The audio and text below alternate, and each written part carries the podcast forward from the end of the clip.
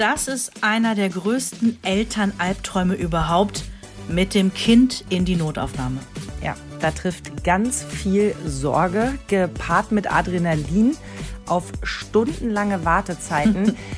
Manchmal auch hm, schwierige Menschen. Es ist einfach nicht die beste Mischung. Nee, und wir wollen heute klären, ja, wie man auch äh, aus so einer Ausnahmesituation gut und vielleicht sogar gestärkt wieder rauskommt.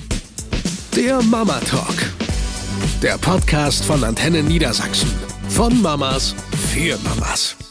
Und damit herzlich willkommen zu einer neuen Folge von Mama Talk, der Podcast. Ich bin Sabrina, am anderen Ende der Leitung ist Verena. Genau, aus dem Homeoffice mal wieder. Genau. Yay. Ja, ja, auch wir halten uns weiter an die Kontaktbeschränkung und ähm, halten den Sicherheitsabstand von über zwei Meter ein. Mhm. Beide bei uns im Schlafzimmer jeweils, oder? Ich bin heute mal im, im eigentlichen Homeoffice meines Mannes. Oh. Vielleicht entdeckst du da jetzt total interessante Dinge, wenn du nebenbei aus Langeweile irgendwann anfängst, die Schubladen aufzumachen. Äh, ich weiß nicht. Ich glaube, das Interessanteste, was hier liegt, ist die Bestellkarte eines Pizzaservices. Also ich glaube, interessanter wird es hier nicht mehr. Ja, unser Thema heute, ähm, das ist so ein bisschen so ein Albtraum, ne? Wenn ja. man mit dem Kind in die Notaufnahme muss. Das macht man ja nicht, weil man sich denkt, ach, so ein Samstagabend äh, kann ich nicht schöner verbringen, sondern sowas tut man immer nur dann, wenn ein Notfall auftritt. Ja. Der kündigt sich auch meistens nicht vorher an, sondern der erwischt einen oft auch super kalt, ne? Gefühlt ja äh, hauptsächlich zwischen Freitagabend mhm. 18 Uhr mhm. und Sonntagmorgen 11 Uhr. Ja. Wobei ich ja, toi, toi, toi, ich habe jetzt hier nichts, wo ich auf Holz klopfen kann, außer meinem Kopf. Aber bisher bin ich ja recht verschont geblieben, was diese Sachen angeht. Da hast du ja wirklich mehr Erfahrung. Ja, und das ungerechterweise, obwohl du drei Minuten mhm. vom Kinderkrankenhaus entfernt wohnst und wir ja schon 30 äh, Kilometer zurücklegen müssen. Ähm, wenn wir jetzt sagen Notaufnahme, ne, das wollte ich vorweg mal sagen, wir meinen natürlich damit äh, auch den kinderärztlichen Notdienst den man oft am Wochenende oder abends ne, ähm, in einem Kinderkrankenhaus antreffen kann, der aber nicht direkt zum Krankenhaus gehört. Ist das verständlich, was ich sage? Da ich selber damit keine Erfahrung gemacht habe, nicht so wirklich. Okay, es gibt ja zum einen wirklich das Krankenhaus an sich, was natürlich auch eine Notaufnahme hat. Es ja. gibt aber ganz oft auch ähm, diesen, diesen kassenärztlichen Notdienst, wie es so schön heißt. 116, 117? Genau, das sind mhm. die. Und da kannst du ja quasi einen Notdienst habenden Kinderarzt aufsuchen. Die rollieren ja meistens in mhm. irgendeinem System. Also auch unser Kinderarzt aus Henigsen hat dann manchmal in Hannover im Kinderkrankenhaus am Wochenende eben Dienst, mhm. um dann quasi die ganzen äh, akuten was weiß ich, wir haben Fieber und es geht nicht runter und äh, wir haben hier eine Schramme ähm, oder aber eine Mittelohrentzündung diese Fälle abzudecken, die jetzt kein lebensbedrohlicher Notfall sind, weil die gehen natürlich sofort in diesen echten Notaufnahme-Klinikbereich rein. Okay, ne? dann unterscheiden wir also einmal in die Notaufnahme und mhm. einmal in den, ja, wie nennen wir das andere denn? Ärztlicher Notdienst. Ärztlicher Notdienst. Okay, ja. also Notaufnahme und ärztlicher Notdienst. Ich ja. versuche das äh, nicht durcheinander zu bringen. Ja, das ist sicherlich in anderen Städten auch noch mal anders geregelt, aber in Hannover ist es wirklich so, man fährt in die Kinderklinik, aber kommt da quasi zu einem ganz normalen Kinderarzt, der sonst woanders halt nur niedergelassen ist und da halt eben Notdienst schiebt. Ne? Und wenn man mit dem RTW eingeliefert wird in die Kinderklinik? Ja, dann kommst du halt direkt äh, ganz normal in den Klinikbereich, ne, in die normale Notaufnahme. Okay. Aber das mag irgendwie bei euch irgendwie komplett anders geregelt sein. Dieses Modell, das quasi aber in einem Krankenhaus ein Notdienst da ist, der mit dem Krankenhaus an sich erstmal nichts zu tun hat, das, das kenne ich äh, aus vielen größeren Städten mhm. auch. Also es scheint nicht so ganz ähm, ungängig zu sein. Ja, aber auch dorthin gehst du wirklich nur, wenn es ein Notfall ist. Hast du mal jetzt im Vorfeld zusammengezählt, wie oft du da warst? Also ich würde jetzt mal ins Blaue tippen, also fünf bis sieben Mal würde ich schon sagen. Ja, wir haben es auch, vielleicht vergessen wir irgendwas, wir haben vielleicht nicht mehr alles zusammenbekommen und ähm, bevor jetzt alle Welt denkt, so ja klar, ne, Verena wieder die hysterische, die rennt wegen jedem Schnupfen dahin. Ah, uh. Bevor ich dahin fahre, muss echt schon einiges passiert sein, weil gerade vor dem ersten Mal war das immer mein allergrößter Horror. Ich wollte da nie hin. Weil genau was du am Anfang auch gesagt hast, diese Mischung aus, du bist voller Adrenalin, du hast auch irgendwie Angst und dann, ähm, keine Ahnung, kommst du in so ein Krankenhaus und da sitzen ganz viele andere kranke Menschen und ähm, dann musst du da 100 Jahre warten und das mit einem kleinen, kranken, quengelnden Kind. Nein, das willst du nicht. Die sind noch ne? nicht äh, immunisiert, du weißt nicht, was du dir da Mhm. am Ende mitbringst, weil du wegen der Mittelohrentzündung hingefahren bist und hast Ja. dann, dann nachher irgendwie Rotavirus mitgebracht. Schönen Dank auch. Ja, aber unser erstes Mal hat sich jetzt auch nicht angekündigt, so nach dem Motto, hey, bereitet euch mal drauf vor, in den nächsten 24 Stunden ist es soweit, sondern bei uns war es so, das Kind war irgendwie krank und auch noch recht klein, also ich würde sagen, knappes Jahr vielleicht, also eher drunter. Und ähm, der hatte mit Fieber immer so, so Geschichten. Also der ist wahnsinnig hoch, schnell gefiebert. Gut, das hatte ich dann alles im Griff. Und ja, auf einmal ist das Kind blau angelaufen. Ganz kurz, wenn du sagst, du hattest das im Griff, Wadenwickel oder was war dein, dein Weg? Nee, so weit waren wir noch gar nicht. Das Fieber war auch noch gar nicht so hoch. Das war 39, Komma irgendwas. Also es war jetzt nicht ultra hoch. Das kannten wir auch schon ganz anders. Und ähm, ich hatte so gemerkt, der hat kalte Hände. Ist ja ein Zeichen ne, für alle Mütter auf der Welt. Ah, der fiebert jetzt gerade noch hoch. Genau. Und ähm, das Kind musste damals irgendwie mal eine frische Windel gemacht bekommen. Der war auch so ganz normal. Der war halt krank, aber ganz normal. Und ich bin mit ihm hoch und ziehe ihm so die Hose aus und sehe, dass seine kompletten Beine blau sind. Boah.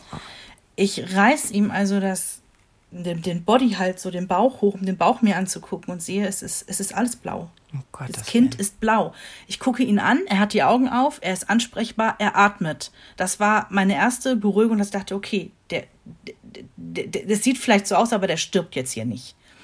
Und dann, ich weiß nicht wieso, habe ich irgendwie mit einem Klick die Nummer von der Bult, also das ist bei uns das Kinderkrankenhaus in Hannover, und habe einfach dort angerufen. Und da hatte ich irgendwie jemanden dran, der sofort merkte, okay, diese Frau braucht jetzt gerade mal irgendwie eine Auskunft. Die haben mich sofort zu einer Ärztin durchgestellt. Ich wusste gar nicht, dass das geht. Und äh, die hat dann sofort auch die Fragen gestellt. Atmet das Kind? Ist es ansprechbar? Ist es wach? Das konnte ich alles bejahen. Ich habe aber gesagt, ich kann auch ein Foto machen. Das Kind ist blau. Und sie so, ja, dafür brauchen wir dann aber jetzt kein RTW, aber bitte kommen Sie her. Und dann haben wir das Kind halt eingepackt und sind da hingefahren. Ähm, gut war wirklich die Versicherung für mich, das kann nicht lebensbedrohlich sein, der atmet ja. Ja. Und ja, das war dann unser, unser erstes Auftreten in, in der Notaufnahme dann, beziehungsweise beim ärztlichen Notdienst. Und ähm, jo, die fanden das jetzt auch nicht richtig lustig. Also wenn so ein Kind blau anläuft, machen die auch erstmal irgendwie Herzcheck und keine Ahnung was. Und Wie läuft das denn? Also du äh, fährst du da mit dem Auto, fährst du erstmal auf den Parkplatz, dann meldest du dich da bei der Anmeldung und sagst, guten Tag, wir haben telefoniert. Ähm, Ja. Die Ärztin hatte mir gesagt, wir sollen bitte herkommen, unser Kind Ja. ist blau. Du versuchst Ja. dich ein bisschen, ähm, ja, ich sag mal, runter zu regulieren, ein bisschen durchzuatmen, dass du nicht jemanden anschreist. Und was geht dann, was passiert als nächstes? Also im Prinzip gucken die, die da vorne sitzen, die nennen wir sie Schwestern, also die da quasi dich aufnehmen an der Rezeption, Ja. die werfen natürlich schon mal einen Blick drauf und gucken, ist das jetzt vielleicht lebensbedrohlich, ist das ein bisschen eiliger und weil das Kind blau war, wurden wir vermutlich als eiliger eingestuft, weil wir konnten direkt in ein Behandlungszimmer gehen. Und da kam relativ schnell auch ein Arzt und erstmal abgehorcht und gesagt, jo, ist erstmal, ne, es ist keine Lebensgefahr, aber wenn ein Kind blau anläuft, ist irgendwie uncool, ne? Schlussendlich kam raus, ähm, dass das haben Kinder wohl ab und an mal, wenn die hochfiebern. Manche kriegen Schüttelfrost. Weil was will der Körper machen, wenn er hochfiebert? Der will möglichst schnell Wärme erzeugen. Und Henrys Körper hat sich einfach mal gedacht, ach, ich beschränke mich jetzt mal auf den Rumpf und die Extremitäten, ach, da brauche ich jetzt gerade nicht so groß durchbluten, die können auch mal blau anlaufen. Ich konzentriere mich jetzt darauf, quasi den Rumpf aufzuheizen. Ist ja jetzt auch nicht so schlecht, dass das Herz äh, gut geschützt ist, aber äh, ist für Mama nicht gerade der Anblick, den man normal findet. Nee. Unsere Kinderärztin hat dann nachher gesagt, als ich ihr das erzählte, irgendwie beim nächsten Routinetermin, und dann sagte sie, ja, sie kennt das Phänomen, das macht einem Angst. Und man sollte, wenn das auftritt, das auch immer mal einmal kurz abchecken lassen. Einmal kurz übers Herz und weil sie nicht drüber hören lassen, um sich einfach die Versicherung zu holen, dass wirklich alles gut ist. Aber das Phänomen als solches gibt es wohl. Also hättest du jetzt dir den Besuch komplett sparen können oder meinte sie, es war schon trotzdem richtig, noch an dem Abend hinzufahren? Ja, ja, weil du es eben nicht weißt. Ne? Also du hast, du hast halt, du bist kein Arzt. Und deswegen, klar, musst du es immer abchecken lassen, Okay. wenn sowas ist. Ne? Aber ich hatte so eine Angst irgendwie vorher immer so, wow, wenn man mal da in die Notaufnahme muss. Ne? Ich dachte Ja. immer so an die berühmte Platzwunde oder so, ne? Ähm, letztendlich, wenn du es einmal machen musst, es ist nicht schön. Aber wenn du da raus bist, denkst du dir nachher so, okay, sollte das jetzt nochmal passieren, es ist nicht der Untergang der Welt. Ja, das ist aber bei vielen Sachen so, wo man erstmal Respekt vor hat, ne? Ja. Wie, wie ist das denn bei euch? Weil du sagst, du hast ja weniger Erfahrung, aber es gab ja bei euch, ich bin mir sicher, mindestens eine Situation. Zwei sogar. Und beide Male mit deinem Patenkind, beide Male mit Felix. Und äh, beide Male in der Krippe, als er wirklich noch klein war. Also einmal, da war er eins und ein Keks und ist über den Fuß einer Erzieherin gestolpert beim Laufen. Und ist dabei so blöd aufgeschlagen, dass er sich einen Cut geholt hat. Ja. Und da sagte die Erzieherin, "Hm, sollte man vielleicht lieber beim Kinderarzt abchecken lassen. Und dann bin ich halt zum Kinderarzt und äh, hab beziehungsweise habe erstmal angerufen ne, und habe gesagt, was passiert ist. Und dann sagten die direkt, nee, ähm, können Sie gleich ins Kinderkrankenhaus durchfahren, weil muss wahrscheinlich äh, genäht oder geklebt werden und das machen wir hier nicht. Und das ist genau das, was du nicht hören willst in dem Moment. Mhm. Ja, vor allem, weil ich damit einfach nicht gerechnet habe. Ich bin davon ausgegangen, wenn das wirklich eine Platzwunde ist, die genäht werden muss, das macht jeder Arzt, habe ich so blöd gedacht. So, ich glaube, früher war das auch so. Aber gut, wahrscheinlich hat früher auch der Arzt die Milchkühe auf die Welt geholt und die normalen Kinder geboren im Dorf und ich äh, äh, habe da eine etwas trügerische Erinnerung. Nee, aber du weißt, was ich meine, ne? Und dann sagte sie, ja, wir sollen direkt ins Krankenhaus fahren. Und mir ging es ja genau wie dir, dass ich dachte, cool, am Ende kommen wir dann mit Scharlach wieder. Was Quatsch ist, dagegen ist er geimpft. Aber so dieses Gefühl von, ich möchte jetzt nicht in dieses äh, virenverseuchte Etwas fahren und ich möchte keine doofen Leute da irgendwie treffen. Aber das ging dann eigentlich relativ gut. Wobei ich sagen muss, wir haben halt furchtbar lange gewartet. Man hat ja auch immer das Gefühl, es ist ja nur einer vor einem oder gar keiner da und äh, man wartet und wartet. Ist natürlich Quatsch. Im Hintergrund passieren da Dinge. Ähm, dann werden eben Kinder gleich durchgeschleust, so wie dein Henry, weil sie eben blau sind und man einmal abchecken muss, ob da was Schlimmeres vorliegt. Oder eben wirklich, es sind wirklich schlimme Dinge passiert und der RTW ist vorgefahren. Ja. Ähm, das kriegt man ja gar nicht mit. Nee. Die kommen ja nicht vorbei und sagen, ach so, äh, übrigens, ne, ihre Wartenummer hat sich jetzt verschoben, wir haben das, das, das gerade reinbekommen, das geht dich ja auch nichts an. Dennoch saßen wir da über zwei Stunden. Ja, uncool. Und als die, ähm, ja, als die dann kam, man ist dann ja schon nicht mehr so gut drauf. ich fand sie schon mal gleich relativ unsympathisch, aber das ist ja auch wurscht, die soll ja bloß da kurz die Wunde versorgen. Aber dass sie halt wirklich so ganz frisch vom Rauchen kam, bah. war mir halt sehr unangenehm. Nee, das ist doof. Und ich dachte so, hm, hättest du das nicht, weil es war wirklich in drei Minuten erledigt. Ja, die hat da einmal Kleber aufgetragen und dann war gut. Äh, hätte sie das vielleicht ganz kurz verschieben können, wäre total cool gewesen. Hätte ich mich gefreut. Wäre ich fünf Minuten früher raus gewesen und mir war echt, du hattest ja auch nicht zu essen eingepackt, zu trinken eingepackt, du rechnest nicht damit, genau wie du vorhin gesagt hast. Ich habe ihn halt aus der Krippe abgeholt, wir sind direkt durchgefahren. Ne? Da bleibt jetzt nicht viel Zeit für, wir packen uns noch mal was zum Lesen ein, wir spielen noch mal irgendwelche Spiele und ich habe noch mal eine Kleinigkeit zu essen dabei. Also du denkst schon, ich muss jetzt echt nach Hause. Der muss einen Mittagsschlaf machen, der ist noch klein, der wurde quengelig ohne Ende. Und du hast halt über zwei Stunden da gewartet. Ach, das war doof. Ja. Ja, ist kein Ja, schönes und das Erlebnis. zweite Mal, das war ja richtig eklig. Also insofern, dass wir als Familie hinkamen, um ähm, loszufahren, weil meine Schwiegermutter Geburtstag hatte. Und ich komme unten so in diesen Spielplatzbereich und er kommt mir entgegen und ich schaue ihn an und denke, das ist doch blau ums Auge, was ist denn los? Und der Erzieher ist schon so drucksig, man kennt das, ne? Körpersprache, dass man so denkt, hier stimmt was nicht. Und er guckt mich an und sagt, ja, ich glaube, ihr solltet mal ins Krankenhaus fahren. Der ist eben gerade ganz unglücklich gestürzt und nicht, dass da was Schlimmeres ist. Und ich, okay. Und dann stellt sich raus, der ist von so einer Kinderbank so weggerutscht. Also er sagt, die neben ihm hat ihn geschubst. Ja, mein Gott, passiert halt, ne? Das sind halt kleine Kinder. Und ähm, ja, da ist er so unglücklich weggerutscht, quasi mit dem Gesicht dann schräg auf dieser Bank aufgeschlagen, auf dieser Ecke Ja, gar nicht gut. und direkt aufs Jochbein. Und es war sofort alles richtig blau und ähm, auch so eine blöde Stelle, dass du halt nicht weißt, ne? ja. Und dann traf ich draußen zufällig noch den Vater eines Kindes, von dem ich weiß, dass er Allgemeinarzt ist. Ah, Und ja, da kenne ich ja dann nichts, ne? Also ich war dem, mit dem jetzt nicht dick bekannt, aber ich sagte, Entschuldigung, ähm, könnte ich mal ganz kurz eine Frage stellen? Und er war auch super nett und meinte, ja, würde auch auf jeden Fall ins Krankenhaus fahren, einmal röntgen lassen, sicher ist sicher. War der natürlich auch irgendwie schon, ne? Montagabend, weiß ich nicht, 16 Uhr noch was. Und du weißt, beim Kinderarzt wirst du auch nicht geröntgt. Also ist ja beim Hausarzt ähnlich, wenn du irgendwie das Gefühl hast, du hast dir die Hand gebrochen, dann schickt er dich ja auch zum Orthopäden und sagt nicht, ja, ich, ich mach mal ein Foto und guck mal, was passiert. Ja, und dann sind wir da ins Krankenhaus. Das ging dann auch ein bisschen schneller. Aber ich glaube, da hatten wir einfach nur Glück, dass nicht so viel los war und dass sie schon ein bisschen größer waren, dass man sich also ein bisschen beschäftigt hat. Und ähm, da war ja dann diese unglaubliche Röntgenszene. Äh, es öffnet sich dieses, dieses Zimmer fürs Röntgen und das ist wirklich wie auf dem Schlachthof, so eine riesen Stahltür, die sich öffnet.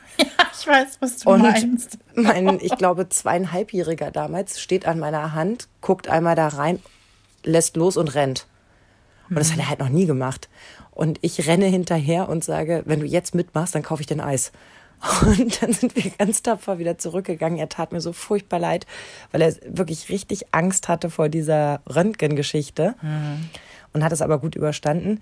Ja, und Christoph war ja dann auch noch mal mit ihm, ähm, weil er sich hier beim Toben zu Hause, da wollten wir danach dann für ein Kurzwochenende zum Familientreffen fahren, den Zeh so blutig aufgehauen hatte, dass der Arzt unten bei uns im Haus auch meinte, da würde ich lieber mal mit losfahren, könnte sein, dass man das ähm, nähen muss. Ja. Ja, also das waren so unsere drei Ja. Momente. Aber das war halt immer, dass wir hingeschickt wurden. Es war jetzt nichts. Dass wo du selber das entscheiden wirklich- musstest. Mhm, wo wir wirklich sagten, das macht mir jetzt so eine große Sorge, da kann ich nicht bis Montag oder bis morgen früh warten. Ich halte das nicht mehr aus, ich muss dahin. Ja, das ist auch immer so eine Abwägungsgeschichte. Also ich weiß, äh, es gab ja auch lange diese Diskussion, wir haben überfüllte Notaufnahmen und Leute kommen mit irgendwelchen Lappalien und Schnupfen dahin irgendwie am Wochenende, weil sie irgendwie keinen Bock haben, anscheinend sich unter der Woche in eine normale Praxis ins Wartezimmer zu setzen.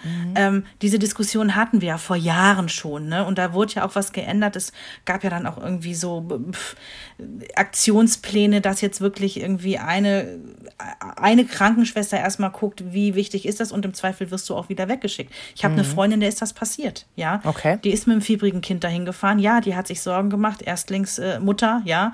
Und ähm, die ist da hingefahren und die wurde wieder weggeschickt. Das ist jetzt ein gutes Dreivierteljahr her. Die war natürlich empört.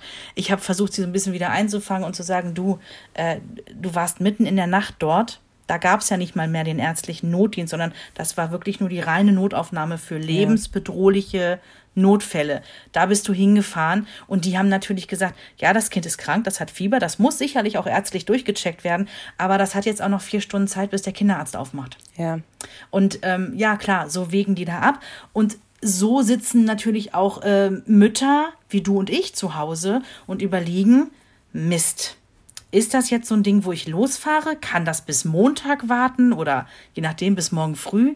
Ähm, es gibt so ein paar Sachen, so ein paar Dinge, die passieren, da überlegst du natürlich nicht mehr.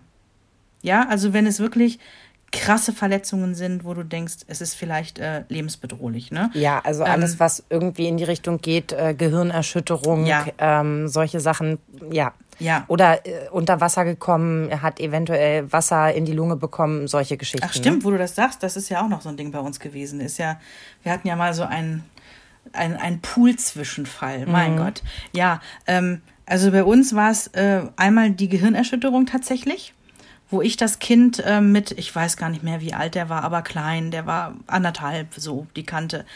Da habe ich ähm, gucken wollen im Parkhaus. Ähm, wir kamen vom Weihnachtsmarkt wieder, waren im Parkhaus und ich will einmal an der Windel riechen. Und was machen Eltern dann gerne?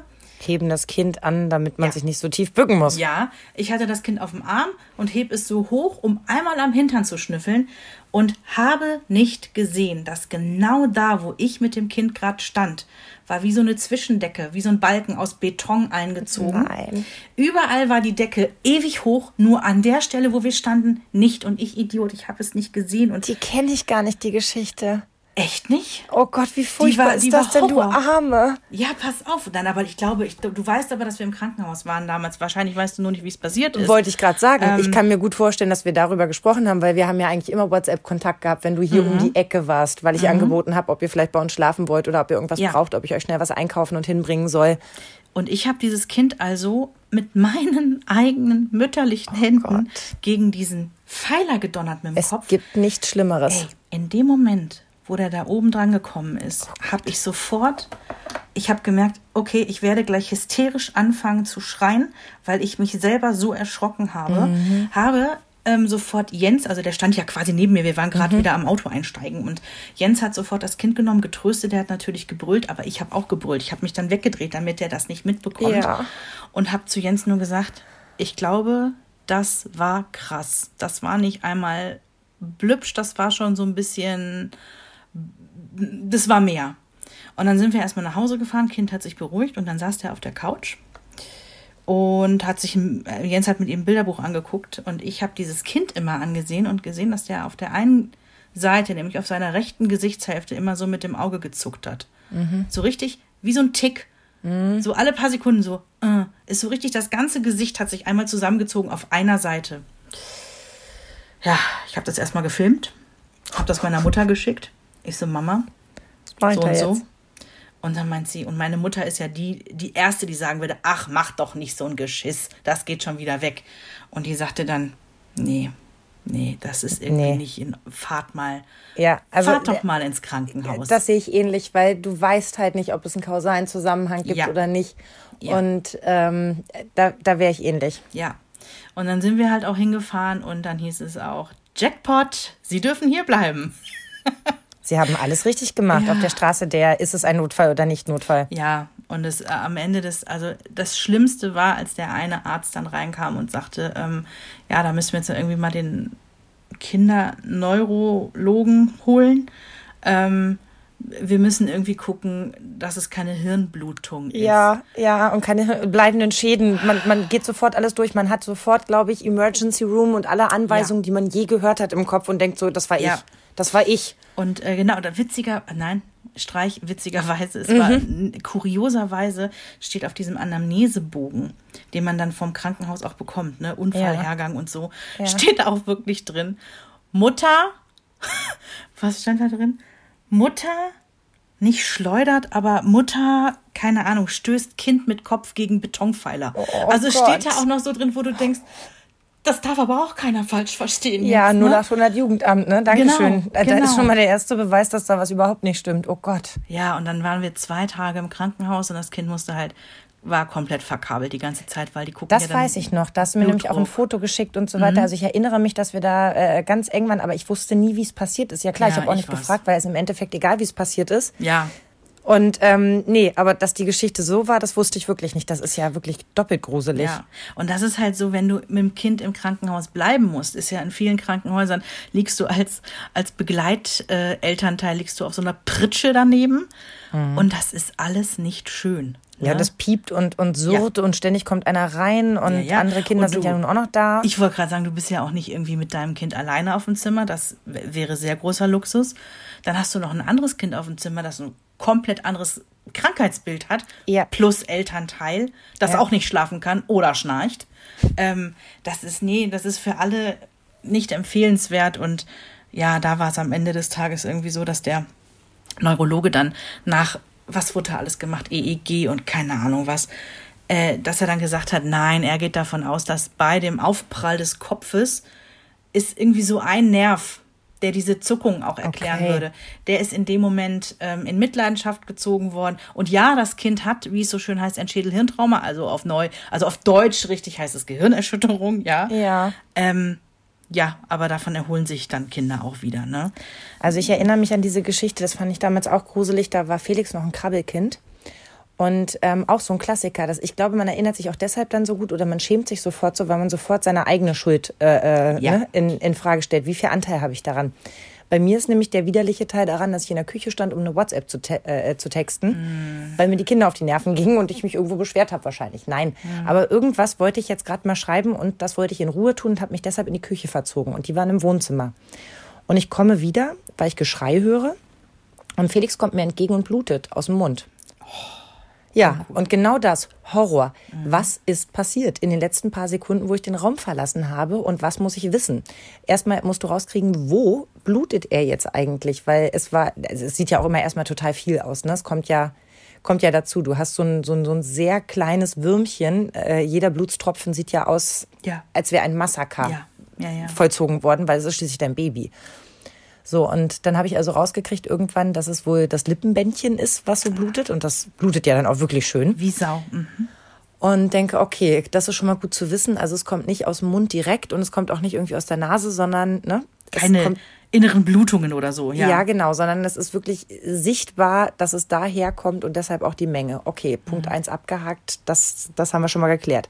So, und dann natürlich den Großen ins Gebet genommen, weil, logisch, Felix krabbelte, der sprach natürlich noch nicht. Und äh, der Große so, ich habe nichts gemacht. Ja, äh, ist überhaupt gar kein Problem, glaube ich dir sofort, aber was ist passiert? Ja, aber ich habe nichts gemacht. Okay, pass auf, du kriegst keinen Ärger. Aber ich muss wissen, was passiert ist. Versuch mal einem unter Dreijährigen zu erklären, dass es Ja. hier nicht um Schuldfrage geht, sondern wirklich darum, ich muss einfach nur wissen, was ist passiert. Und dann stellt sich raus, dass die an irgendwas beide gezogen haben und er ja lässt los und er Klar. kippt nach hinten weg. Passiert. Ja. So, genau, passiert. Okay, denke ich. Soweit klingt das alles nach jetzt nicht einem großen Unfall. Er ist jetzt nicht vom, vom, auf den Stuhl hochgeklettert und, und von da runtergefallen oder auf irgendwas draufgefallen oder sowas, ne? So, und dann sind wir, weil wir eine Verabredung hatten oder einen Termin, ich kann es dir gar nicht genau sagen, wir waren auf jeden Fall mit dem Auto unterwegs. Und ich gucke natürlich dann auch immer in den Spiegel, ob alles in Ordnung ist hinten und stelle fest, der ist eingeschlafen. Und überlege, ja, ist das jetzt seine normale Schlafzeit? Mhm. Oder, Oder hat das was damit ihm zu gar nicht tun? gut geht? Genau. ja, was man immer liest, ne? Sobald jemand ohnmächtig wird oder irgendwie komisch, sofort ins Krankenhaus. Und da habe ich auch gedacht, okay, durchatmen, es wird alles in Ordnung sein. Und beim Aussteigen stellte sich auch raus, er hat wirklich einfach ein Nickerchen gemacht, weil er schlau ist im Auto, damit er danach fit ist. es war alles in Ordnung. Aber immer auch die Frage, wenn ich jetzt nichts mache, weil ich bin ja eher der Typ, ach, wird schon. Und ne, solange die Beule rauskommt, ist alles in Ordnung. Solange das Kind schreit. Ich habe ja damals extra so einen Erste-Hilfe-Kurs am Kind gemacht als ähm, Jonas noch sehr, sehr klein war, um so ein bisschen Sicherheit zu bekommen. Also Gibt einfach einem das das denn Sicherheit? Ist das so? Total. Also mir jedenfalls. Also Mhm. ich bin ja jemand, der sich jetzt nicht so übermäßig viele Gedanken macht. Ähm, das kann man positiv oder negativ bewerten. Also ich versuche mir nicht jedes Szenario auszumalen, was passieren könnte, weil ich immer hoffe, dass das nicht passieren wird. Mhm. Manchmal lässt sich das nicht umgehen, aber manchmal geht es auch ganz gut. Und da gab es so ein paar Kleinigkeiten einfach, die, die sie erklärt hat oder die ich dadurch verstanden habe. Zum Beispiel, dass sie gesagt hat, ähm, wenn dein Kind jetzt, äh, bleiben wir sogar bei dem Beispiel, du warst nicht dabei, du hörst einen Aufprall, das Kind weint, ist aber komisch, ähm, übergibt sich vielleicht oder so, ne? Und dir ist klar, da stimmt was nicht. Was tust du? Bei Übergeben würde ich losfahren. So, hm, habe ich auch gedacht. Nee, da rufst du ein RTW. Warum rufst du ein Ah. RTW? Was machst du, wenn dein Kind hinten in der Babyschale liegt und sich erbrechen muss und du sitzt vorne am Steuer? Ja, ja. Du ja. kannst nichts Guter tun. Punkt. Genau, das habe ich auch gedacht. Guter Punkt, weil ich bin da genau wie du. Ich rufe doch nicht ein RTW, weil das Kind sich übergeben hat. So, da, aber das, wenn einem das einmal einer erklärt hat, dann macht das Mhm. Ja. Sinn. Und sie Ja, sagt, dafür, dafür Sinn. sind sie ja auch ein Stück weit da. Oder es ging um Dinge ähm, wie äh, Lebensmittel verteilen, ähm, Wiener Würstchen oder Sherry-Tomaten. Und hat dann eben aus der Praxis einen Fall erzählt. Äh, Vorsicht, wer da jetzt ein bisschen zart beseitet ist, bitte einmal vorspulen. Ähm, eine Sechsjährige, die sich so unglücklich an einer Sherry-Tomate einfach verschluckt hat, dass ihr niemand mehr helfen konnte Nein. weil die Eltern nicht wussten, was sie tun sollen und haben eben den Rettungswagen gerufen und standen hilflos daneben. Übel, übel, Mhm. übel, übel. Und da habe ich eben gelernt, leg sie dir übers Knie Mhm. mit dem Rücken und schlag kräftig drauf. Auch Genau. wenn sich das erstmal komisch anhört, auch bei so einem Säugling. Mhm. Weil die Wahrscheinlichkeit, dass es dann nach außen flutscht, ziemlich hoch ist. Und ja, natürlich kann es passieren, dass dabei eine Rippe bricht oder dass du deinem Kind dabei wehtust. Ja, aber es ist Absolut. besser als ersticken. So sieht's aus. Ja. Auch der größte blaue Fleck auf dem Rücken und das schlimmste Trauma, das du da mit dir äh, rumträgst, wirst du wieder loswerden. Aber du kannst ein Leben retten. Und deswegen, mir hat das schon ein bisschen Sicherheit gegeben, so auf ein paar Dinge zu achten. Oder ich hatte zum Beispiel aus dem Verbandskasten, die laufen ja nun immer ab. Was Jedes ja Mal die auch Frage- äh, manche nicht wissen, genau, ja. Ja, ich wundere mich immer, warum nicht nur Teile davon ablaufen, die die wirklich ablaufen können und man den Rest nochmal weiter benutzen kann. Aber gut, sei es drum. Diese Decken, die da drin sind, diese silber-goldfarbenen Decken, Ja. davon habe ich immer eine dabei gehabt in meiner Wickeltasche. Man schleppt ja sowieso so viel rum. Dieses kleine Päckchen nimmt wirklich überhaupt gar keinen Platz weg. Und kein Gewicht auch, ja. Genau, sie sorgt aber dafür, dass wenn irgendetwas passiert, du dein Kind immer auf Körpertemperatur legen kannst. Krass. Das ist Verstehst du, was ich meine? Das Mhm. sind so Kleinigkeiten, die ich einfach mitgenommen habe, wo ich dachte, okay, das belastet mich jetzt nicht, aber Mhm. es gibt mir ein Gefühl von Sicherheit. Ja. Also das mit dem Draufschlagen wirklich ähm, auf den Rücken, wenn die sich verschluckt haben, das wussten wir tatsächlich, auch wenn wir keinen ähm, Baby Notfallkurs gemacht hatten. Das hatte uns, glaube ich, die Hebamme gezeigt. Mhm. Weil das ja auch, es ist ja ein Klassiker, ne? Kind. Äh, fängt irgendwann an zu essen, äh, feste Nahrung, Brotkanten, Brötchen und verschluckt sich irgendwie. Ja. Und äh, wir hatten so ein Kind, Henry ist so einer, der hat sich so ein Brötchen angeguckt, hat davon drei, vier, fünf Mal abgebissen und dann entschieden, jetzt kriege ich es komplett und quer rein. Ja, ich und, erinnere mich. Äh, den Stunt hat er ja ein paar Mal gemacht, dass ich irgendwie zur Kinderärztin auch schon sagte, so, das kann doch nicht wahr sein. Ja. Und sie, doch, es gibt so Kinder, das sind so Schlinger und Querfresser und der muss das dann einfach, äh, sie haben keine andere Wahl, dann kriegt der halt Brotstückchen dahin geworfen, während äh, alle anderen schon im Buggy sitzen und ein ganzes Brötchen mümmeln. Der rafft das halt nicht. Da ist er halt gerade zu blöd für. Und das hat wirklich, ähm, also zweimal hatten wir das und einmal ganz krass, äh, dass er sich am Brötchen so mhm. verschluckt hat, dass er ja auch schon wieder anfing blau anzulaufen. Ich habe gedacht, ich, ich krieg, das sind Sekunden, die kosten dich am Ende Jahre. Das glaube ich auch. Weil du dir so Sorgen machst. Und Jens hat ihn dann, also der saß in seinem Hochstuhl und hatte damals auch noch so ein, so ein Anschnallgürtchen, ne, wie die ja oft am Anfang haben, logischerweise, ja. damit sie nicht aus dem Hochstuhl rausfallen. Ähm, ich irgendwie diesen Gurt aufgemacht, Jens das Kind rausgerissen, auf den Rücken geschlagen und dann nach einer gefühlten Ewigkeit kommt dann dieses schleimige, ausgewürgte Brötchen wieder raus und du freust dich so über diesen schleimigen ja. Brotklops, ja. Es nee. ist ein bisschen, als würde die Katze das, das Fell hochwürgen. Ne? Ja, ja, genau. Aber.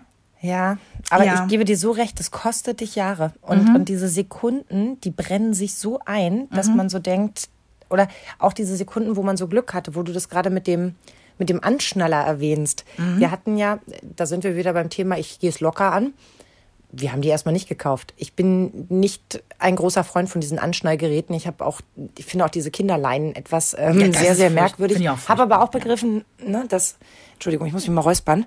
Das darfst du. Das ist immer so unhöflich. Habe aber auch begriffen, dass für manche Eltern das wichtig ist, so etwas zu haben. Aber sei es drum. Wir haben diese Gurte nicht gehabt und sitzen beide am Frühstückstisch und er schafft es an diesem einen Tag das erste Mal, mhm. sich hochzudrücken und aus diesem Kinderstuhl zu fallen. Ja. Und ich dachte, es kann doch nicht wahr sein. Mhm. Ich bin doch eine aufgeklärte Mutter, die weiß, dass man Kinder nicht mhm. unbeaufsichtigt auf dem Sofa liegen lässt oder auf dem Wickeltisch, weil ja. sie das noch nicht können, weil sie das jede Sekunde lernen können. Aber ich bin nie davon ausgegangen, dass er sich so hochdrücken würde, dass er diese Hürde, darum ist ja noch ein Sitz, überwinden könnte. Mhm. Aber natürlich, hallo, 70 Prozent äh, wiegt irgendwie der Kopf von so einem Gesamtkind, genau. ja, gefühlt ja. jedenfalls. Der Schwerpunkt ist ja oh. so verschoben im Vergleich zu Erwachsenen. Ne? Und ja. das ist das, was es so blöd macht, weswegen man manche Szenarien eben doch vorher einmal kurz mhm. durchspielen muss. Du schämst dich in Grund und Boden, weil du denkst, es kann nicht wahr sein, dass mir das jetzt passiert mhm. ist.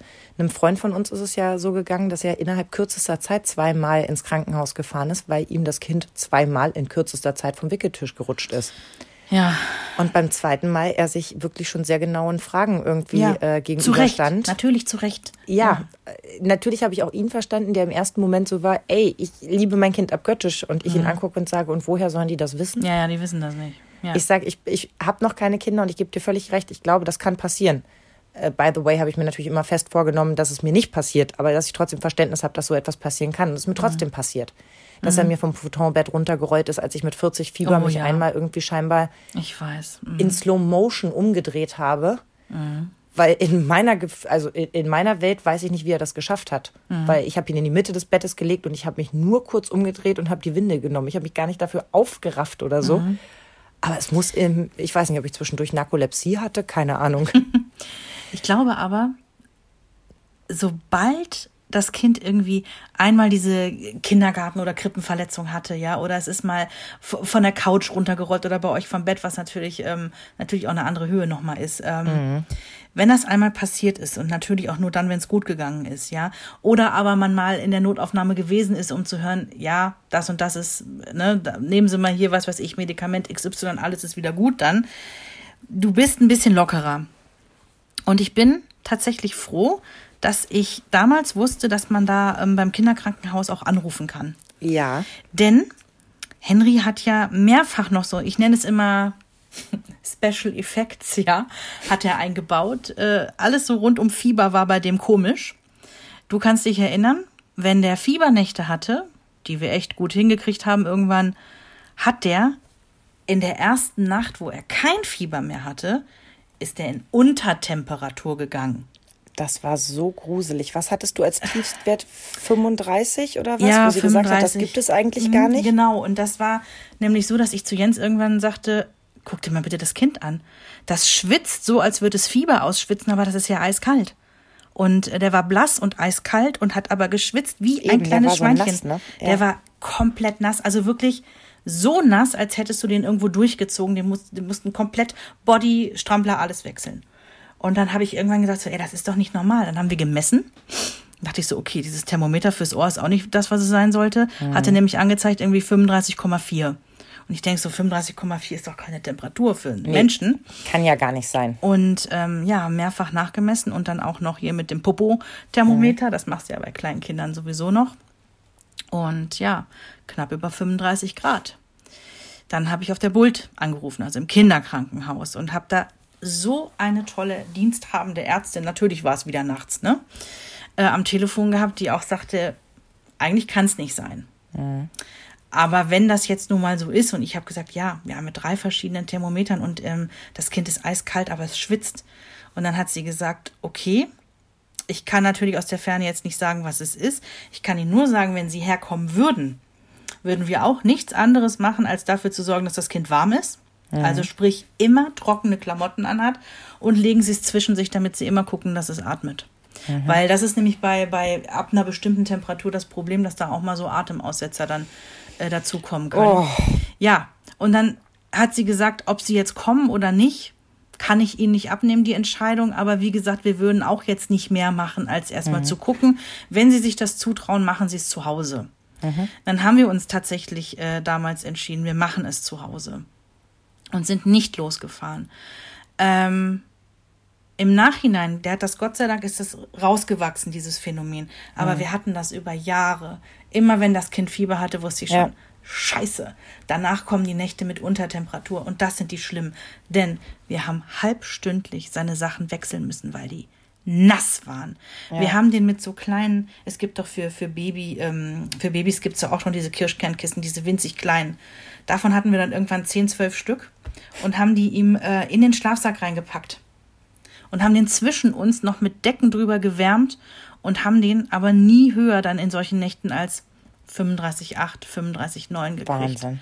Aber wir wussten, ach so, genau. Und die Ärztin hat auch damals gesagt, so, also es darf jetzt auf gar keinen Fall noch weiter runtergehen. Ne? Mhm.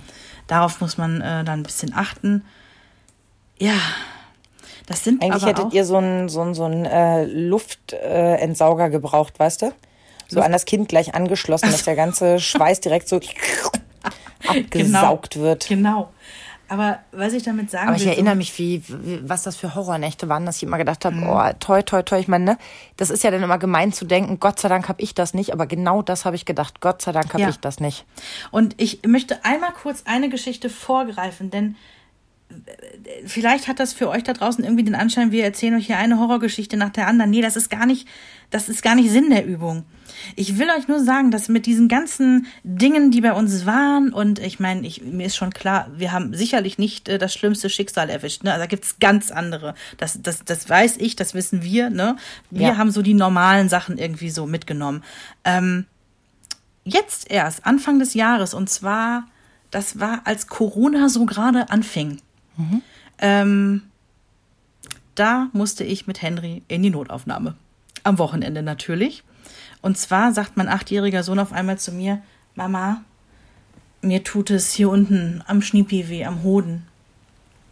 Ich werde so hellhörig und denk so, ja. Und sag aber zu ihm, so geht bestimmt gleich wieder weg. Fünf Minuten später, Mama, das wird eher doller als ähm, und das tut richtig doll weh. Ich kann da nicht mal mehr die Hose ertragen. Und sehe so, wie er sich so die Jogginghose schon runtergezogen hatte, meinte, nee, das ist zu doll vom Druck her. Aha. Ich hatte irgendwo mal gehört, Hodenschmerzen bei kleinen Jungs gar nicht cool.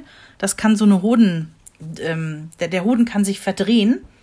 Und dann ist es echt ein Notfall, weil der stirbt innerhalb von ein paar Stunden ab und da musst du handeln. Und dann dachte ich so, ich will jetzt aber auch nicht überhysterisch sein habe die 116, 117 angerufen, ne? Diese, diese Nummer, die man in solchen Fällen ja auch anrufen kann. Genau. und habe kurz geschildert und sie so, uh -uh, Hodenschmerzen bei Jungs immer losfahren, kann immer Notfall sein. Und da tickt die Uhr drauf, nach drei Stunden ist das Ding abgestorben, wenn was ist. Ich so, okay. Das war so ein Tag, ich hatte irgendwie sechs Tage schon Schicht in den Knochen sitzen, es war ein Samstag. Mein Mann war ähm, auf einer äh, Geschäftsveranstaltung, also der war überhaupt nicht da. Ich habe ja auch noch so einen Hund zu Hause, der eigentlich nicht alleine bleiben kann. Und denke mir so, ja, nützt ja jetzt alles nichts und bin halt losgefahren mit dem Kind. Und ähm, wir haben dann da irgendwie drei, vier Stunden gewartet. Als wir reinkamen, kampierten schon Leute auf dem Boden. Da haben Kinder, kleine Kinder auf dem blanken Krankenhausboden gelegen und gepennt. Ich dachte mir so, wo bin ich denn hier gelandet? Das ist ja, ja ein absoluter Albtraum. Hab zu meinem Kind noch gesagt, fass hier nichts an. Und ja, da sind wir dann quasi vom ärztlichen Notdienstbereich auch relativ schnell in die richtige Notaufnahme gekommen, weil wenn es eben ne, diese Hodenverdrehung gewesen wäre, hätte der dann noch operiert werden müssen. Ende vom Lied ist, wir haben 100 Jahre warten müssen und ähm, sind dann auch noch aufgenommen worden. Also wir mussten auch die Nacht da bleiben, weil die das eben beobachten wollten. Und ähm, letztendlich war da was verdreht, aber nicht der komplette Hoden, sondern irgendwie nur so ein kleiner Teil und das war nicht so schlimm. Aber was ich eigentlich mit der Geschichte sagen will. Jetzt genau, wo ist der positive Teil bitte?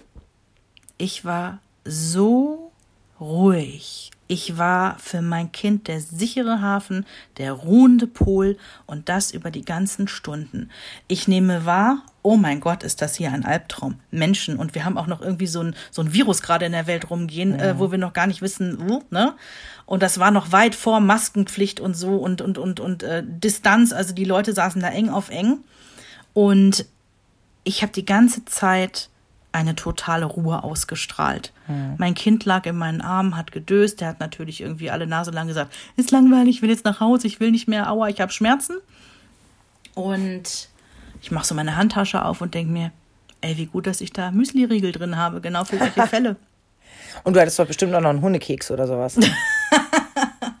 ja, Hundekekse sind da auch drin, aber ich habe das Kind irgendwie mit Müsli-Riegel gefüttert. Der durfte natürlich ohne Ende auf meinem Handy auch spielen. Mhm. Und ich war so ruhig und gelassen, wie es eigentlich meinem Naturell nicht entspricht.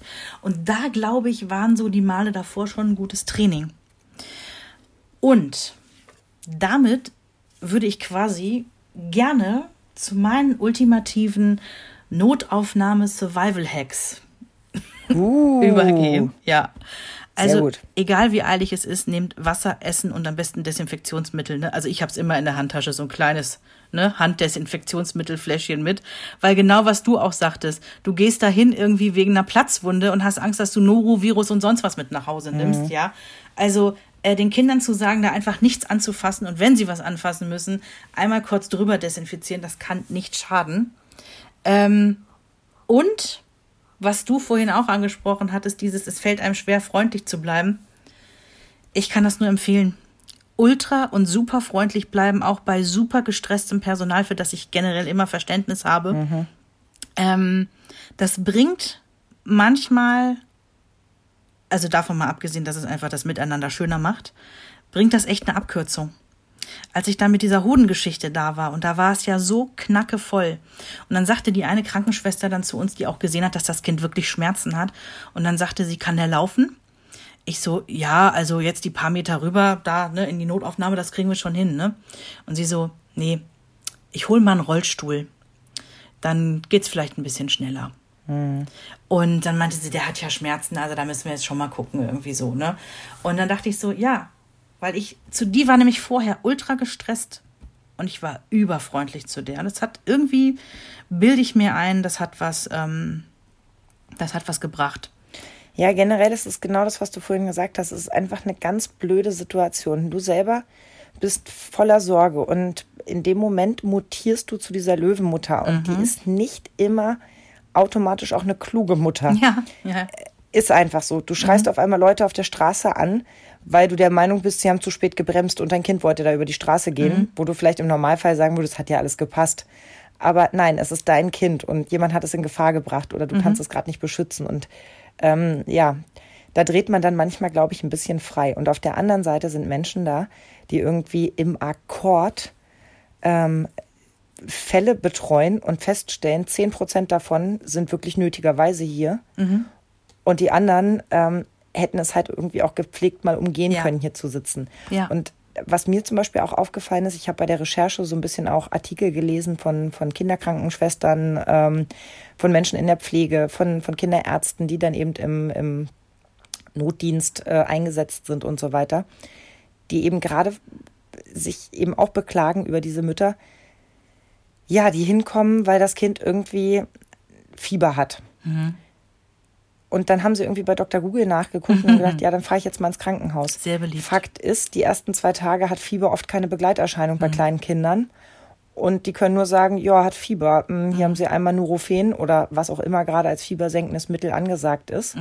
Oder f- machen sie ein paar Wadenwickel und dafür hast du da drei Stunden gesessen. Mutter ist frustriert oder Vater, Ja. weil er rausgeht und, und äh, Du weißt Gefühl nicht hat- mehr als vorher, genau. Genau, hat das Gefühl, ist nicht ernst genommen worden, hat er drei Stunden verschwendet für nichts und wieder nichts. Andersrum wird aber auch ein Schuh draus, hätte nicht wegen ein bisschen Fieber hinfahren müssen. Aber die Aussagen sind auch so widersprüchlich. Du hast ja vorhin auch so schön gesagt, Erstlingsmama.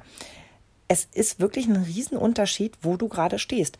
Wenn du so einen Säugling hast, frisch zu Hause, ein paar Wochen, Schrägstrich Monate alt, und der hat dann irgendwie das erste Mal Fieber. Und Das du liest dann im Netz, oh, Fieber über 38,5 musst du sofort, musst sofort ins Krankenhaus fahren.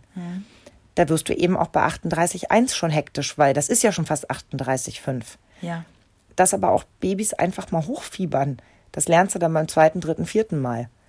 Oder weil deine Freundin das eben so erlebt hat. Ne? Das, ich habe ja in Fieber oft das Gute gesehen, dass es eben, der Hat Körper ja hat auch gemerkt, es stimmt Gutes. was nicht. Aber was ich auch noch lernen musste, und da war Henry Gott sei Dank schon alt, oder älter, alt klingt so, von meiner besten Freundin tatsächlich, das zweite Kind. Und die war genauso wie du jetzt auch sagst, so mein Gott, dann haben die halt mal Fieber. So, die hat gerade das zweite Kind gekriegt und das ist ein paar Tage alt, ein Säugling. Und die kriegt leichtes Fieber. Und sie denkt sich so, ach ja, ne? Ja, dann kam Gott sei Dank an dem Tag noch die Hebamme und meint so, äh, sofort ins Krankenhaus, weil das habe ich nämlich auch nicht gewusst, dass frisch geschlüpfte, ich weiß nicht bis zu welchem Alter das gilt, müssen bei Fieber sofort ins Krankenhaus, weil die das irgendwie nicht, keine Ahnung, abwehren können oder sonst was. Also da ist es wohl was anderes, aber natürlich hast du generell recht, äh, Fieber ist jetzt erstmal nicht, ähm, nicht das Problem. Und ich habe einen Kinderarzt im Ohr, der uns auch bei so einer, ich weiß nicht mehr wegen was wir damals da gewesen waren, aber der auch sagte, Fieber an sich, er hat es in seiner 30-jährigen Laufbahn nicht einmal mitbekommen, dass wegen Fieber was passiert. Also auch, weil man denkt ja immer so, oh Gott, jetzt geht's Richtung 40. Scheiße, jetzt steht die 4 vorne, ja? Er sagt, selbst bei diesem ganz krass hohen Fieber, es passiert eigentlich nichts. Und diese Aussage hat mich immer ähm, sehr beruhigt irgendwie. Es sei denn natürlich, das muss man eben auch nochmal kurze Randnotiz, es sei denn natürlich, es geht irgendwas mit einher und das äh, Ja. klammert er ja aus. Ne? Also ja, wenn genau, wenn- das Kind Fieberkrämpfe hat oder eben Ja. ne, andere schwere Begleiterscheinungen zum Fieber dazukommen, dann ist es natürlich was anderes. Mhm. Ja. Aber das weißt du ja auch erst, wenn es passiert ist. Du gehst erstmal ja nicht davon aus. Der Mhm. Großteil der Kinder hat Fieber, weil der Körper merkt, da stimmt was nicht. Gab doch auch mal diese tolle Serie irgendwie, ne? wo da im Körper dann die losgelassen wurden und dann gekämpft haben gegen die bösen Viren. Ach, damit man es sich war das einmal das Leben. ja, genau. Ja, toll. Mhm. Damit man sich das besser vorstellen kann. Aber das meine ich eben, diese Dr. Google-Geschichte ist halt auch so schwierig. Ne? Mhm. Du machst dir halt sofort irgendwie Sorgen. Und wenn das Kind dann irgendwie drei Tage hohes Fieber hat und du hörst, es soll zum Arzt und jetzt ist irgendwie Samstagvormittag, dann denkst du dir, ja, okay, ich soll ja zum Arzt, das ist ja jetzt Mhm. drei Tage Fieber. Dass das aber alles nicht schlimm ist, weil sonst dem dem oder der kleinen Maus gut geht, ja. Da wird gespielt, da wird getrunken, da wird vielleicht mal ein bisschen mehr geschlafen. Na, logischerweise, man fühlt sich ja selber mit Fieber auch nicht gut. So, aber dann kriegst du wieder mit, ja, wenn es nicht gut trinkt oder schläfrig ist, dann ist es ein Notfall. Hm. Ab wann trinkt es denn nicht gut? Ab Ja, wann ja. ist es denn schläfrig? Also es obliegt einerseits immer dir zu entscheiden, was ist richtig oder falsch. Du willst keinen Fehler machen, du willst ja dein Kind nicht unnötig in Gefahr bringen. Mhm. Andererseits willst du dich auch nicht blamieren. Also ich finde, du bewegst dich permanent bei dieser Frage zwischen Sorge und Peinlichkeit. Ja, ja, ja. Aber ich glaube, also ich, ich, ich bin da generell von überzeugt, weil ich das auch immer so gemacht habe und damit gut gefahren bin. Ähm, ich bin auch immer zu den Ärzten, wenn wir dann dran waren irgendwann, habe ich auch gesagt, ich bin mir jetzt ganz unsicher, ob wir jetzt irgendwie als hysterisch hier abgestempelt werden. Das sind wir eigentlich nicht. Oder anders gesagt, das wollen wir gar nicht sein. Aber natürlich sind wir besorgte Eltern. Und ähm, ich sage dann auch, ich, ha ich habe gegoogelt, ich weiß, man soll es nicht machen, ja. Und auch 14 Staffeln Grey's Anatomy ähm, befähigen Machen mich nicht, nicht. Mhm. Äh, zum Kinderarzt. Also ich sage das dann auch immer vorweg und sage, aber ähm, ich kenne mein Kind. Und das ist ein wichtiger Punkt, der, der, den ich auch als Tipp rausgeben kann. Ja. Wenn ihr vom Bauchgefühl her denkt, da stimmt mit meinem Kind wirklich was nicht, Ganz dann genau. lieber einmal zu viel hinfahren. Und Ja. ähm, jetzt vollkommen unabhängig, was Dr. Google gesagt hat, ähm, wenn euer Bauchgefühl das sagt, habt ihr immer eine Berechtigung, dort zu sein. Ähm, Steht und fällt natürlich generell mit dem behandelnden Arzt, ne, den man dann davor findet. Das, Leider äh, ja. Ist immer so. Beim letzten Mal, das war diese Hodengeschichte, da haben wir so einen tollen Arzt gehabt, der, ähm, das ist mir richtig aufgefallen, der hat immer mit Henry gesprochen. Also ich kannte das bisher immer so, dass die Ärzte mit den Eltern sprechen und so über die Kinder sprechen. Und der hat knallhart alles dem Kind ähm, gesagt, erzählt, erklärt, auch die äh, Fachbegriffe und ähm, was da passieren könnte und warum er jetzt da bleiben muss. Und das war so toll. Mm, Und vielleicht der allergrößte Profi-Tipp, den ich zu geben habe, es klingt jetzt so banal, Notizen machen. Und zwar vorher, denn ihr habt Fragen. Ihr, habt, ihr wisst ja genau, welche Fragen ihr eigentlich beantwortet haben wollt. Und manchmal ist das dann so, wenn der Arzt reinkommt, der untersucht, ja, der hat kaum Zeit und dann sagt er das, das, das, das, das. Und ihr denkt so, wow, was hat er gerade gesagt? Und schon ist er wieder weg. Das kann ja passieren. Wenn ihr Notizen habt, wo ganz klar eure Fragen draufstehen, immer sagen, halt, stopp, Entschuldigung, ich hätte da noch zwei Fragen und zwar folgendes. Ja. Und der absolute Ultra-Profi-Tipp, und zwar ähm, muss man das natürlich mit vorheriger Absprache machen. Mein Mann, der sagt manchmal so, äh, und wenn die Ärzte dann da was erzählen, also vor allen Dingen, wenn das Kind stationär auch aufgenommen ist, ne, kommt ja jeden Tag irgendwie ein Arzt zur Visite und erzählt was.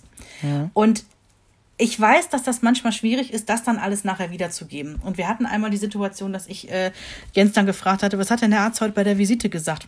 Ja, nichts. Ja, also, oh, warte mal. So, und irgendwann ähm, hatte ich die Idee, so ein Handy kann heutzutage wirklich alles, auch aufzeichnen. Natürlich darf man das niemals tun, ohne den, je, ne, also denjenigen zu informieren, dass man ihn aufzeichnet. Und Jens hatte dann den Arzt gefragt, äh, meine Frau, die wird nachher wissen wollen, was sie gesagt hat. Ich werde ihr das nicht wiedergeben können. Darf ich sie äh, wirklich nur für private Zwecke, darf ich das einmal mit dem Handy aufnehmen, damit ich das einmal meiner Frau nachher vorspielen kann? Der guckte erstmal so ein bisschen so, hä? Und sagte so, ja, natürlich. Und der Hase hat es einfach mitlaufen lassen, mir per Sprachnachricht dann rübergejagt, ne? Und äh, ich wusste genau, was der Arzt gesagt hat. Das war das Allerbeste. Und das kann Vielleicht ich nur empfehlen. War es doch nicht deine Freundlichkeit, die dich letztes Mal so weit nach vorne gebracht hat, sondern ihr habt schon so einen Vermerk, es wird anstrengend, wenn man die nicht schnell wieder los wird. Wie krass ist das denn? Ich halte Ihnen das mal unter die Nase, damit ich das meiner Frau vorspielen kann. Nee, der hat das einfach da liegen lassen, ne? Das, das hat er gar Ja. nicht, an seiner Nase hat er das gar nicht gemerkt. Das lag einfach nur auf dem, auf dem Nachtschrank da, das Handy. Und was auch noch für mich selber ein ganz, ganz wichtiges Learning in diesem ganzen Krankenhaus-Unsinn war, nicht den Raum zu verlassen. Das war ein Fehler, den ich gemacht habe. Da war Henry eins und ein bisschen. Da hatte der äh, Magen-Darm und Verdacht auf Norovirus. Und der musste, ähm, also wir sind in die Notaufnahme und der musste auch da bleiben, weil er einen Tropf musste. Und ja, damals der diensthabende Arzt, das war noch ein recht junger, die wirkten alle auch sehr gestresst dort, da war viel los, äh, war halt gerade so die Saison, ne? Vor uns war irgendwie so ein Kind da, was einen Stromschlag gekriegt hatte, also die, die hatten echt zu tun. Und schon klar im Nachhinein, warum der mich und Jens rausgeschickt hat aus dem Behandlungsraum. Der wollte jetzt schnell und ohne hysterische Eltern äh, diesen Zugang legen. Und die Krankenschwester kriegte so mit, dass ich nur zögerlich rausgehen wollte, weil ich verlasse doch mein Baby nicht. Also klar, wenn es operiert werden muss, kann ich nicht im OP Händchen halten. Das ist mir klar. Aber in so einem Behandlungsraum. Ja, verstehe ich So. total. Ähm, geht mir ähnlich. Äh, Also bin ich komplett bei dir. Und dann sagt die Krankenschwester zu mir und mal gucken, was du gesagt hättest. Nee, gehen Sie lieber raus. Das ist auch fürs Kind besser, weil ähm, der sonst nicht versteht, warum Mami ihm jetzt nicht hilft, wenn es jetzt einmal piekst und wehtut. Also Damit wurden wir rausgeschoben. Also ich weiß genau, dass ich der, der Weisung Folge geleistet hätte und mir genau dieselben Fragen wie du im Nachgang gestellt hätte. Ich bin da genauso ein Schaf wie du. Ja, pass auf. Und Schaf Jens und Verena standen dann auf dem Gang und durch die Tür hörte ich mein Kind schreien wie am Spieß. Oh Gott. Und das hat, ich weiß nicht, wie viele Minuten es in Echtzeit waren. Es waren gefühlt ewig, ewig, ewig, ewig. Und irgendwann habe ich zu Jens gesagt, nein, das ist nicht richtig, weil mein Kind versteht nicht, warum ich nicht da bin. Das versteht So es sieht nicht. es aus. Und dann bin ich da rein und die Ärzte, der, der Arzt war super sickig, die Krankenschwester, die war auch und ich habe gesagt, nein, es tut mir leid, wir sind keine Querulanten, aber ich bleibe bei meinem Kind. Und ähm, hatte dann auch gesehen, die hatten an vier Stellen schon versucht, einen Zugang zu legen, das nicht hingekriegt.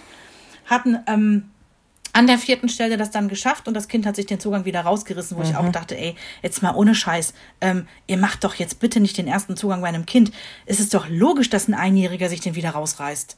Da müsst ihr ihn dran hindern.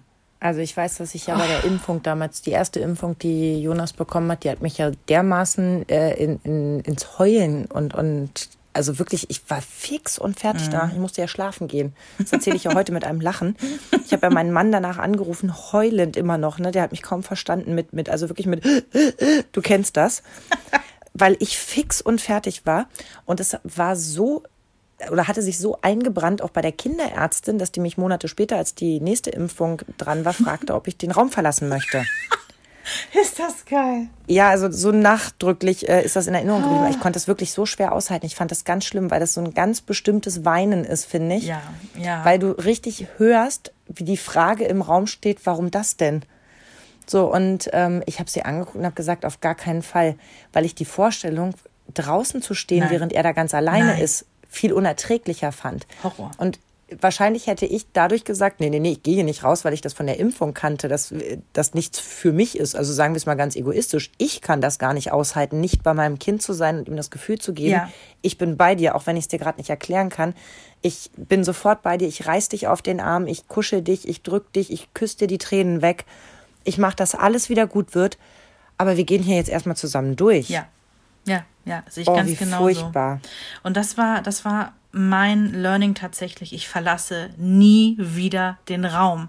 Ja. Ich weiß nämlich, dass es ähm, bei der Gehirnerschütterungsgeschichte, das war ja dann ein bisschen später irgendwann, äh, da war es nämlich so, da sollte äh, Henry dieses EEG kriegen, also dass die Hirnströme gemessen werden. Und dann wurde er da verkabelt und äh, sollte da liegen und die Augen zumachen und keine Ahnung, sollte halt gewisse Dinge machen, andere Dinge nicht machen. Und diese EEG-Tante, die ich auch sehr unsympathisch fand, die meinte dann irgendwann, ja, erfahrungsgemäß äh, machen die Kinder das besser mit, wenn die Eltern draußen sind. Und ich habe die angeguckt und das, das war die Erfahrung, dass ich sagte, nein, ich verlasse mein Kind nicht. Ich bleibe hier. Erfahrungsgemäß funktioniert mein Kind besser, wenn ich ihm die Ja. Sicherheit gebe, bei ihm zu sein. Ganz genau. Und das ich habe mich im Vorfeld, also ne, ich wusste ja, ich bin nicht die mit dem mit den vielen Notfällen. Ich habe da gar nicht so viel eigentlich aus der aus dem Nähkästchen zu plaudern. Aber ich habe mich gefragt, wie kommt es denn eigentlich, mh, dass wir so eine Diskussion über ist es wichtig, ist es nicht wichtig, seit Jahren schon so führen?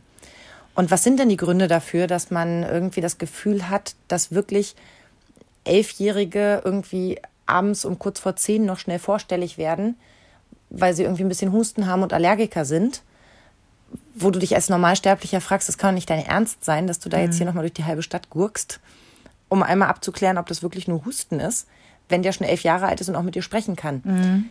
Ich glaube, es ist wie immer meine Einschätzung darüber, dass man viel oder viel zu wenige Mütter auf ihr Bauchgefühl hören, was ich immer so schade finde. Deswegen finde ich genau diesen Punkt auch so wichtig, den du angesprochen hast ja, ist auch. als Eltern kenne ich mein Kind am besten. Jonas hatte letzte Woche zwei Tage, da sah der komplett komisch aus. Irgendwas in seinem Gesicht ist angeschwollen. Ich kann dir gar nicht sagen, an welcher Stelle. Aber die komplette Augenpartie sah einfach anders aus. Und mein Vater sagt heimlich zu meiner Mutter, ich habe da nichts gesehen. Aber wenn die Mutter sagt, da stimmt was nicht. Klassiker. Und Christoph genauso. Ähm, der hat es auch gesehen. Und nach zwei Tagen war das wieder weg. Mein Kind sieht wieder ganz genauso aus. Wir kennen unsere Kinder am allerbesten und wir wissen, da ist was nicht normal. Die haben Schlagseite oder da zuckt was oder die sind quengeliger als sonst. Ich kenne mein Kind so nicht. Und natürlich darf man sich dann noch mal eine zweite Meinung einholen, dass man seine Mama mal anruft und sagt, du pass auf, ich habe irgendwie ein ungutes Gefühl. Ich bin da auch so. Ich mag dann auch nicht auf mein erstes Gefühl unbedingt vertrauen. Aber wirklich aufs Bauchgefühl hören. Das Zweite ist, dass ich glaube, ein krankes Kind passt halt auch schlecht gerade in unsere Lebensplanung. Hm.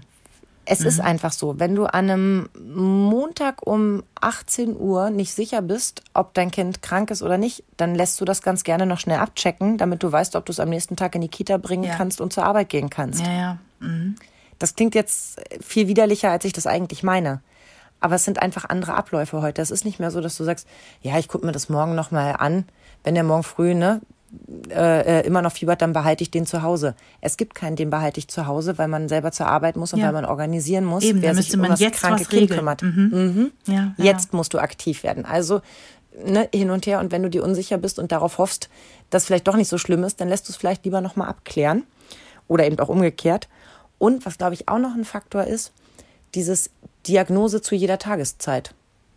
Ich habe einfach keine Lust, bis morgen früh zu warten, ob mein Kind eine Bronchitis hat oder nicht. Hm. Also man ist es einfach gewohnt, Dinge sofort zu bekommen und wartet, also ich meine jetzt gar nicht dich und mich unbedingt, aber ich glaube, das erhöht eben auch die Anzahl der, derer, die dort im Wartezimmer sitzen. Ja, also unfairerweise muss ich das jetzt auch mal sagen, weil ich kenne die Geschichten der anderen Menschen, die ich da so auch schon gesehen habe, natürlich nicht. Aber gerade beim letzten Mal, als da haufenweise Menschen auf dem Boden saßen, habe ich mir gedacht, was macht ihr alle hier? Was macht ihr denn hier? Ja, eure Kinder sehen verschnupft aus, ne? Und klar kann es auch sein, irgendwie, ich guck, kann ja nicht reingucken, kann sein, dass es rasende Ohrenschmerzen hatte, ich weiß es nicht. Aber ja. ich habe mir bei vielen gedacht, ey, ernsthaft? Ernsthaft? Vor allem diese rasenden Ohrenschmerzen. Also ja, natürlich, die, die treten auch mal akut sofort auf, aber meist kündigt sich das trotzdem ein bisschen an, dass die Nächte davor auch schon nicht gut sind. Und tagsüber ist es ein bisschen besser durch die Ablenkung und so weiter. Aber das kann man doch auch mal tagsüber mhm. abklären lassen. Man kann doch beim Kinderarzt mal anrufen und das kurz abklopfen. Ja. Ich würde mir eh wünschen, deswegen, ich habe das selber noch nicht gewählt, aber du sagst ja 11.6, 11.7, was viel ja. besser klingt als 116, 117. aber dafür ist es ja genau eingerichtet worden und davon würde ich mir mehr wünschen. Aber dann muss man auch darauf vertrauen, dass am anderen Ende jemand sitzt, der das einschätzen kann. Ich kann halt auch Eltern nicht verstehen, die sich einerseits eine Diagnose stellen lassen, aber danach stinksauer sind, weil das Kind jetzt nicht, ähm, weiß ich nicht, pfeifisches Drüsenfieber hat, wie man das bei Google rausgefunden hat, sondern mhm. die sagen, kann ich im Moment nicht sagen, es hat nur Fieber. Ja, aber kann ich im Moment nicht sagen. Müssen Sie vom Kinderarzt abklären lassen. Ja, aber ich habe hier drei Stunden gesessen. Mhm. Mhm. So, oder es waren doch nur zwei vor mir. Nein, es obliegt nicht dem Personal, dir zu erklären, was für Notfälle vor dir reingekommen sind oder warum der Ablauf jetzt hier so ist. Wenn du nicht bereit bist zu warten, dann kann es doch auch nicht so wichtig gewesen sein. Und wenn ich dann sehe, dass die Kinder da irgendwie lustig untereinander spielen und Malbücher ausmalen und auf dem Handy rumdaddeln und sagen, weißt du, auch mir ist langweilig und noch irgendwie eine Chipstüte aufmachen, dann frage ich mich, wie schlecht geht's denen wirklich? Du gehst doch da, und das sagtest du eingangs, eigentlich nur hin, wenn du das Gefühl hast, hier ist etwas so bedrohlich, mhm. dass ich nicht abwarten kann, weil es Leib und Leben schädigen könnte. Ja.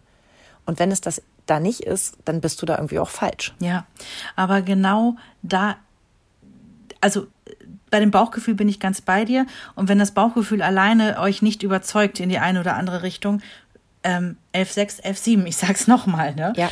Klar steht und fällt es auch äh, da mit äh, der Tatsache, ob du jemand Kompetentes oder jemand Motziges dran hast oder keine Ahnung, ja. Mhm. Klar kannst du da dreimal anrufen und drei verschiedene Meinungen auch bekommen, aber ähm, in dem Moment, wo du da anrufst und sagst, hey, hallo, ich bin mir gerade nicht sicher, ob wir Notfall sind, ähm, folgendes hat mein Kind gerade. Und die sagen, nee, das würde ich einmal abklären lassen, weil das könnte das und das sein. Oder, ne? Generell ja. soll man das. Die haben ja da so gewisse Regularien. Dann fährst du doch auch schon mit einem besseren Gefühl hin. Weil du weißt, ja. du bist jetzt nicht irgendwie so einer von diesen Vollidioten, der sich in eine volle Notaufnahme setzt, weil er irgendwie keinen Bock hat, sonst zum Arzt zu gehen, sondern nee, das hat jemand anderes auch so gesehen. Genau, zwischen Sorge und Peinlichkeit, ganz genau. Ja, ganz genau. Und eins, geholfen. was ich auch rausgelesen habe aus diesen Berichten, da stand immer wieder, seid froh, wenn ihr warten müsst, dann, dann seid, ihr kein, kein Notfall. Notfall. Mhm. Ja. Und ich fand auch das muss man sich sagen, wenn man wirklich hinfährt und feststellt, okay, wir sitzen jetzt hier schon seit zwei Stunden, das gute Gefühl zu haben, es ist wirklich nichts Schlimmeres. Mhm. Sonst hätten die sich hier schon längst äh, ne? Mhm. schneller bemüht. Genau. Ja, also ich glaube, diese Bauchgefühlnummer ist im Prinzip ein guter Abschluss. Äh, Bauchgefühl gepaart mit F6, F7, ich glaube, da kann dann nicht mehr viel schief gehen. Ja, wobei dein Survival-Kit, vor allem das, was Essen und Trinken anging, ähm, fand ich jetzt auch nicht ganz unwichtig. Desinfektion würde ich im, im, Krankenhaus noch vermuten. Aber der Kaffee da ist gruselig und Süßigkeiten, ich weiß ja nicht, ob man die da unbedingt aus dem Automaten ziehen muss. Und man hat dann auch nie Kleingeld, ne? Kennst du? Ja, genau. Notizen machen und im Zweifel alles mitschneiden.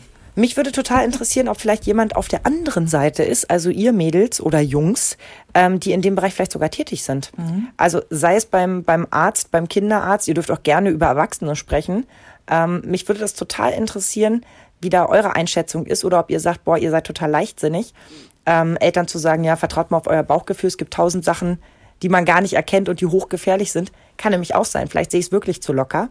Mhm. Schreibt uns gern, Dafür haben wir unsere Facebook-Seite Mama Talk, der Podcast. Mhm. Und freue mich schon sehr drauf, wenn wir in zwei Wochen, meine Liebe, das äh, Thema Babynamen machen. Oh, das wird ein Thema, das äh, spaltet. Absolut. Unter Umständen, ja. Ich komme nämlich gerade drauf, weil ich eins unbedingt noch loswerden will. Ich habe mich wahnsinnig gefreut. Auf unserer Seite haben viele von euch ähm, ihre Kindernamen niedergeschrieben. Mhm. Und ich kenne das von anderen Seiten. Da kommen dann immer irgendwelche Pöbelelsen von der Seite und ähm, beschweren sich darüber, wie doof die Namen anderer Leute sind. Und ich verstehe das immer nicht. Denn ich finde, man muss ja nicht immer den gleichen Geschmack mhm. teilen. Jetzt ist vielleicht Cedric Olaf auch nicht mein Lieblingsname. Aber deswegen muss ich mich doch nicht genötigt fühlen, jemandem anders zu sagen, wie, wie doof, doof ich seinen Kindernamen ja. finde. Ja, ja. Mhm. Also in diesem Sinne möchte ich mich einfach mal bedanken, dass ihr alle wirklich Mädels und Jungs mit großem Herz und äh, viel Verstand seid, weil bei uns findet sowas überhaupt nicht statt. Da ist einfach sehr viel Liebe und ähm, das finde ich einfach ja. immer wieder schön. So, also mit ganz viel Liebe verabschieden wir uns und ja, hören uns in zwei Wochen mit Babynamen. Also macht's gut. So, und bevor wir jetzt endgültig das Mikro hier ausschalten, haben wir noch eine persönliche Reinhörempfehlung. Und zwar in unserem Podcast Frau Bachmeier packt aus, der auch von Antenne Niedersachsen produziert wird. Da reden zwei Lehrer über ihren Alltag in der Schule. Ja, und in der aktuellen Folge, da geht es zum Beispiel um Lehrer, die aus Angst vor Corona jetzt einfach zu Hause bleiben. Kann man ja ein Stück weit verstehen, klar. Aber was das für den aktuellen Schulablauf bedeutet, puh. Also hört gerne mal rein. Frau Bachmeier packt aus, findet findet ihr überall, wo es Podcasts gibt. Eine Produktion von Antenne Niedersachsen. Euch hat dieser Podcast gefallen? Dann hört doch auch Frau Bachmeier packt aus. Eine Lehrerin spricht Klartext aus dem Schulalltag. Ebenfalls eine Produktion von Antenne Niedersachsen.